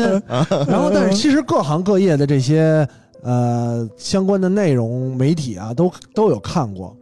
至少我觉得从华语这个这个华语媒体华语媒体圈来讲，嗯没有作为一个白嫖也白嫖观众来讲来看，他，又恰饭，嗯内容做的又特别好的，嗯几乎没有。这个几乎这个其实就是我们嗯未来可能如果真的是出来干的一个方向，就是 怎么说呢？嗯就是我们都知道原创内容是讨好观众的，嗯我们就是像村口一样实话实说。嗯但是如果把恰饭的内容如何讨好观众呢？嗯就是你在制作的内容精良程度、嗯你的拍摄、你的画面，嗯这样其实一样，你就你就当他看中间插播那广告了。啊有个广告拍的牛逼，他也有人愿意看嗯，啊。直接插广告就行。现在直接插广告，我觉得是个好方法，对，可以直接插广告中。插，呃对中插中插广告。比如说我做一个内容，然后我可能这个手机我不用，那就是从这他妈短视频太领域，分裂了吧？不需要前脚骂呢，后脚夸。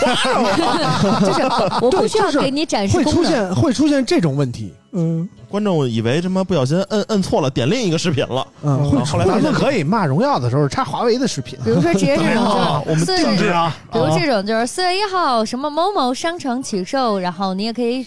你也可以用到跟我同款手机哦。OK OK，继续演这个故事。就是就是会有这个问题。比如说我经常看的，不说不说数码了，就比方说餐饮行业，嗯餐饮行业你他恰不恰饭，你一眼就能看出来。嗯。啊。餐饮行业最好恰饭的是做饭的，可是做饭的呢，大家不太容易，就是量不如那些吃饭的。嗯。吃饭的人特别明显，你你一个东西不可能只有好没有坏，嗯。但是你如果你想恰饭，你就不能说它坏，嗯，而且会确实这个行业资本力量还是很大。嗯。当你老说老老说它坏的时候，嗯，呃，大量的资本就你灭了，就不是就就会想办法排斥。嗯。小的不怕，小的说你希望我借你炒热度，嗯。等牙大了的时候有有底气了，他也是来跟你你给我删个稿啊什么之类的这种。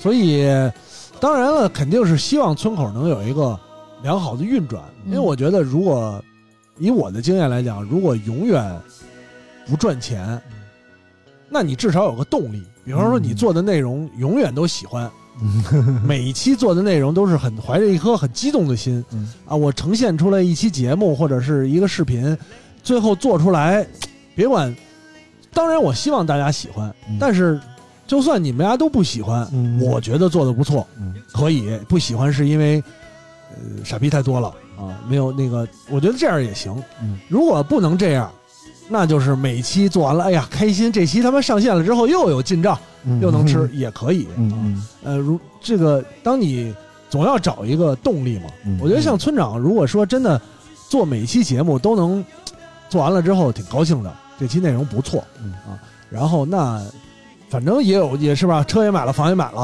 啊，没靠这恰饭就能买车买房，嗯再靠这恰饭还得了啊，那 上天了啊。靠这个恰饭撑死，只能是为了养活我。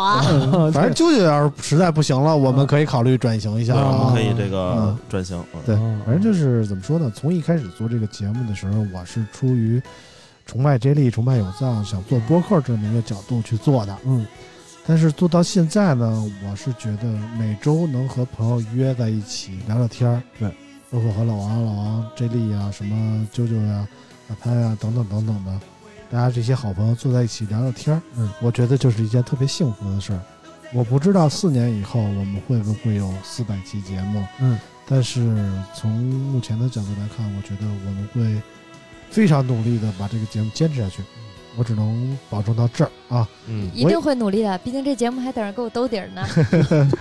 嗯行吧，那那那我们二百期节目就说到这儿吧。好，嗯好吧，嗯好非常感谢网友朋友们这么多四年来的支持四年来的啊，支持，感谢大家支持啊！听了两百期还不乏，我们非常感谢。我们嗯希望以后能给大家带来更多精彩的节目。今天节目就到这儿，感谢大家收听，我们下期节目再见了，拜拜。拜拜。星光依旧灿烂，城市依